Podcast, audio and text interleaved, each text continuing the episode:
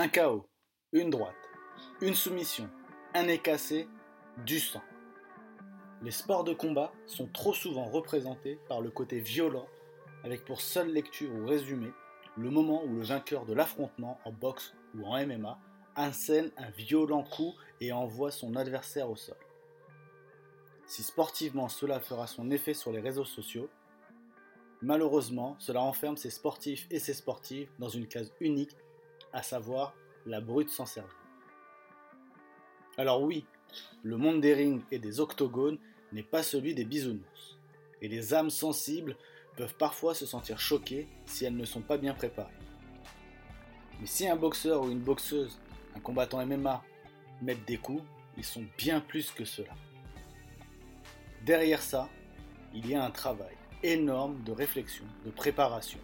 Et comme l'a dit un immense champion des années 70, Julien Lorcy, la boxe n'a pas besoin d'être défendue, mais d'être expliquée. Et c'est le cas de tous les sports de combat. Bonjour à toutes et à tous, bienvenue dans l'arène. Je me présente, Saïd El Abadi. Je suis très ravi de vous accueillir pour ce tout premier numéro de l'arène podcast. Un tout premier numéro que l'on nommera tout simplement et tout bonnement numéro 0. Dans ce numéro, j'avais tout simplement l'envie de vous présenter ce podcast en quelques mots. L'arène podcast a pour objectif de proposer une approche un peu plus différente, plus ouverte à toutes et à tous, plus démocratique.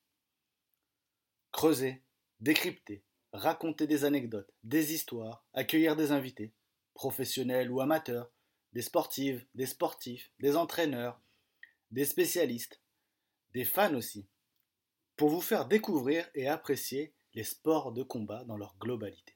Et entre guillemets, casser les codes et surtout les clichés, beaucoup trop nombreux dans ces disciplines.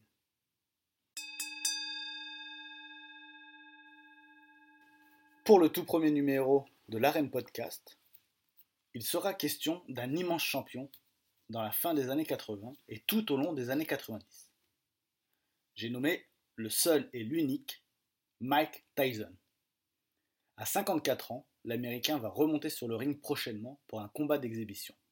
Ce sera l'occasion pour moi de vous raconter l'histoire du petit gars de Brooklyn, devenu l'une des plus grandes stars du noble art de l'histoire.